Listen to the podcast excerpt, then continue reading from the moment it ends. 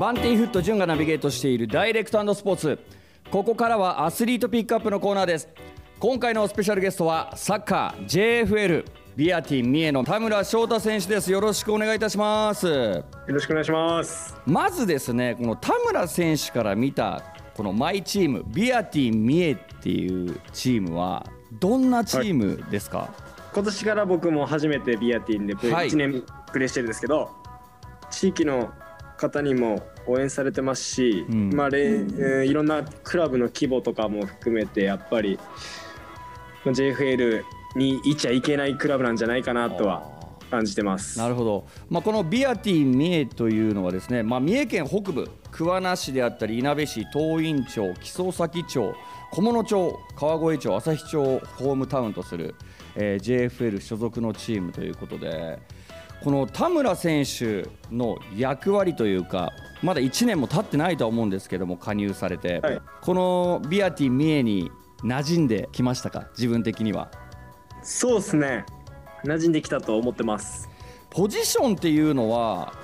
田村選手、はい、今どこのポジションで活躍されてるんですか？フォワードで試合は出てます。ってことはもうやっぱりその得点であったり、まあ、ゴールに絡む動きを期待されてると思うんですけども、はい、シーズン、まあ、今中盤ぐらいですかね。終盤に差し掛かるタイミングだと思うんですけども今のところ自分の活躍度というか、そうですね、まあ、もう、まあ、もっと点取りたいなとは思いますけど。まあまあ残りまだ試合あるので。ここでちょっとチームのために頑張りたいなと思います。ここでですねその田村選手のちょっとプロフィールを紹介させていただきたいんですけども田村選手は愛知県なんですね。尾張旭市出身ということで、はい、じゃあ中学までは愛知県でサッカー活動してたんですか？はい。なるほど。じゃあそこから高校名門四日市中央工業というところで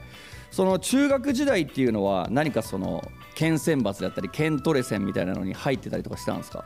いやもう全く入ってなかったです。でもその流れでこの四日市中央工業にその入学というかのサッカー部に入部するっていうのはどういった経緯があってその隣の三重県の高校に行ったんですか？強豪校に。とにかくあの年末やってる選手権に出たくて、はい、っていう思いでやっぱその時当時愛知県いろんな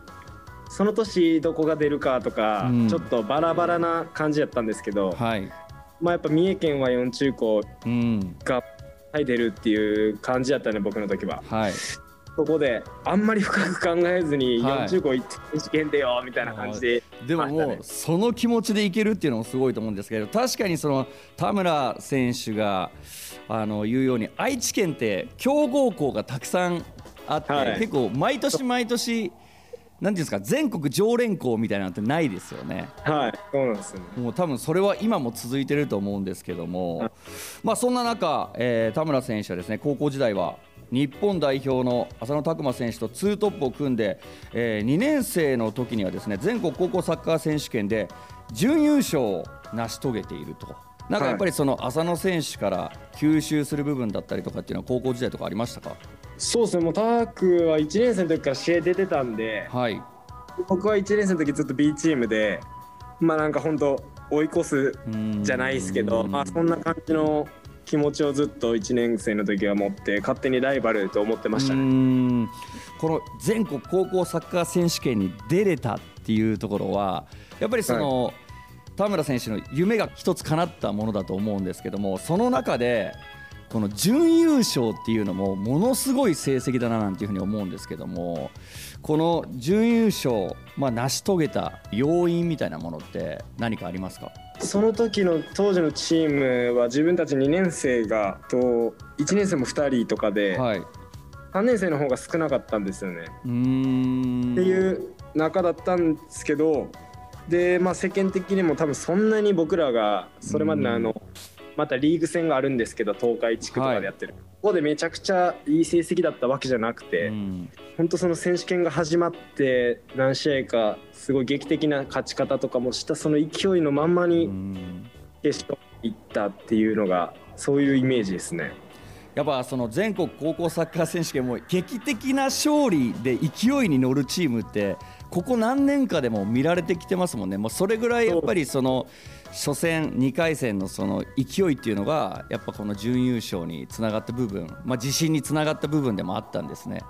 はい、いやでも本当にその後田村選手高卒で J にまあ、湘南ベルマーレに加入したわけなんですけどもその後ですね福島ユナイテッド FC であったりロアッソ熊本を経て去年鈴鹿ポイントゲッターズに加入。そして今年ビアティン三重に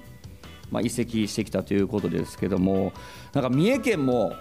サッカーがかなり盛り上がってきてるんじゃないかななんていうふうに僕感じてるんですけどもやっぱり田村選手このもっと盛り上げたいという思いがあってこの三重というか、まあ、高校時代を過ごした三重のチームに加入したという部分はあるんですか？そうですね。もう自分が熊本からどっかチームを探さなきゃいけない状況になった時に、はい、まあ自分がお世話になった三重県のチームからお話をもらえたので、うんうん、まあそのお世話になった恩返しをしたいなっていう思いで去年と、まあ、今年となんですけど、うん、プレーしてるっていうのが大きな理由ですね。このやっぱりその JFL に三重県のチームが2チームあるじゃないですか。この1年ごとにこの鈴鹿ポイントゲッターズの後にビアティン三重に移籍っていうのは、はい、これもちょっとサポーターがピリつく感じじゃないですか？そんなことないですか？ななんかな過去にも何人かい。たっていう話は聞きましたけど、はい、そうなんですね。はい。まあその辺はちょっとピリつくかもしれないです、そうだからもう三重ダービーとかがあった時にちょっとピリつくんじゃないかななんていうふうに勝手に思ったりとかするんですけど、バルセロナのフィーゴがレアルに行ったみたいな感じ。ね。なんかピリつく感じがあるんじゃないかななんていうふうに思うんですけども、まあ、現在はもう田村選手ビアティ三重、まあ、JFL の所属ということでやっぱりこのチームの目標としてはもうこの J リーグ昇格やっぱり1点ですか？1択ですか？そうですね。もうそこが一番大きな、うん、この J に上がるためにはいろんなハードルをクリアしないといけないと思うんですけど、はい、まずその順位的に今このビアティン三重はこの J リーグに上がれる位置にいるんですか？そうですね。今は可能性ある。まあ、あの調べさせていただいたところビアティ三重は現在4位になるんですね。はい、これまでの戦いを振り返ってみて田村選手的に個人的にいかがですか？個人的にはもうなんだろうなまだ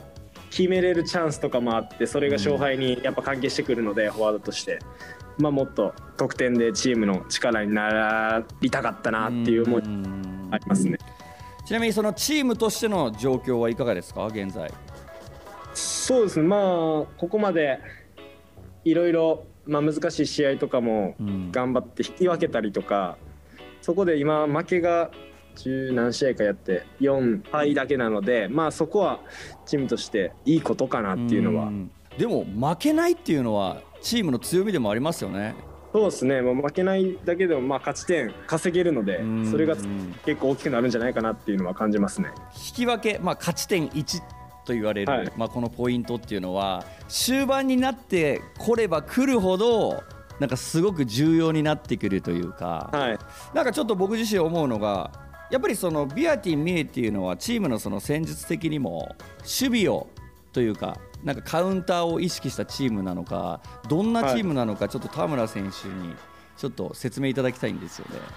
そうですね。基本的にはもうボールを大事にして、うん。まあ、自分たちから主体的にプレーしていこうっていうのがチームの攻撃のコンセプトで、なのでまあ、よく言われるそのポゼッションとかっていうところ、はい、まあ、トレーニングだったり試合でのイメージっていうのは結構選手同士も話したりもしますね。なるほど。相手チームのアクションにあの身を任せるんではなく自分たちから仕掛けていくチーム。はいはいそうですね。聞くところによるとその4位から1位までの勝ち点差がそんなにないっていう。はい。ということはまだまだ優勝を狙える位置にいると思うんですけども今シーズン、まあ、これからの田村選手が考える課題などはどこにありますか、えー、そうですね、まあ、チームとしてはその1対0で勝つんじゃなくて、うん、2点、3点っていう得点を重ねていきながら勝利するのが目標なので、うん、ここはもっと3対0とか2対0とかそういう試合を増やしていくのが、うん、まあ、これから昇格に向けては大事かなとは感じますね。この得点を取るっていうのが、まあ、サッカーの醍醐味であって一番難しい部分だと思うんですけどこれってやっぱりその練習をすればするほどいけるものなのか これ本当もう難しいところだと思うんですけど、はいはい、なんか重点的に練習している部分であったりとか田村選手自体なんかどんなトレーニングされてるのかちょっと気になったんですけど。そうですまあシュート練習はしますけど、うん、まあなんていうんですかそのシュート練習したから点取れるってわけでもないし、うん、逆になんかしない時意外と点取りたりとかがあるまあなんかそうだからまあ練習しないことは僕もないんですけど、うん、ちょっとはしますけどそのなんていうか自分のに対して自信をつけるためにトレーニングしたりとか。まあ、そっちの、まあ、もちろん技術的な向上もしないといけない、うん、そういう気持ちもあるんですけど、まあ、そのよりは自分が試合の時に何も考えずにシュートをいける形だったりっていうのは、の回数を増やすためにトレーニングしたりとかっていうのは感じてやってますね。やっぱりこの自信が持てるか持てないかでそのワンプレーワンプレーのクオリティってやっぱ変わってくるんですね。そうですね。だと思いますね。フォワードはまあでも本当にこの残り11試合という、まあ、限られた試合数の中でやっぱりそのメンタリティっていうものがどんどんどんどん大事になってくるななんていうふうに思いますしやっぱりこの優勝戦線に絡んでこれば絡んでくるほど相手チームのこととかも気になってやっぱりプレッシャーとかもかかってくるんじゃないかなっていうふうに思うんですよね。いやでも本当に僕は愛知県出身なんですけどこの三重県から J に上がってくるチームが出てきたら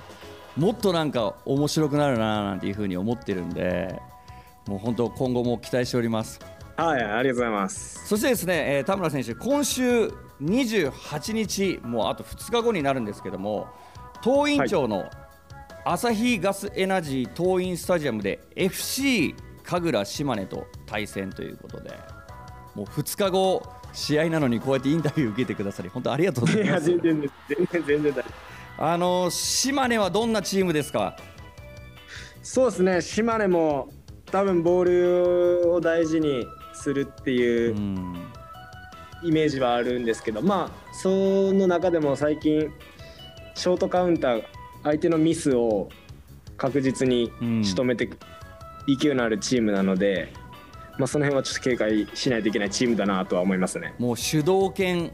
争いが必死って感じですね。そうですね。あなるほど。もうこの28日、やっぱこのここ勝利して残り10試合をいい形で進めていきたいですよね。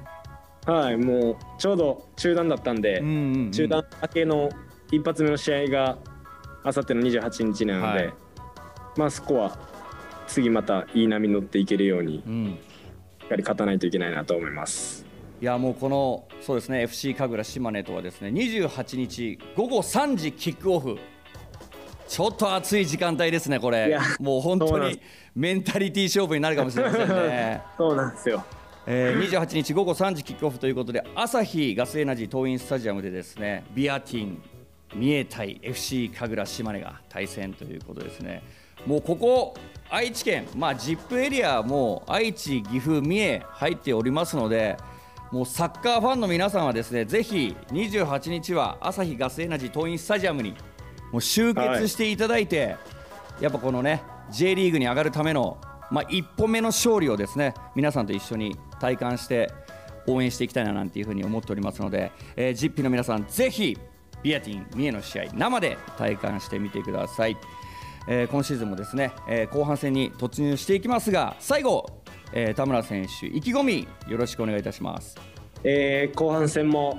しっかり戦ってシーズン終わった時に J3 に昇格できるように残りの試合も全力で頑張るのでぜひ応援よろしくお願いします。ありがとうございます、えー、28日の勝ち点3期待しております、はい、えー、ビアティ三重に関する詳しい情報はですねオフィシャルサイトをご覧ください。アスリートピックアップ今週のスペシャルゲストはサッカー JFL ビアティ三重の田村翔太選手でした。ありがとうございました。ありがとうございました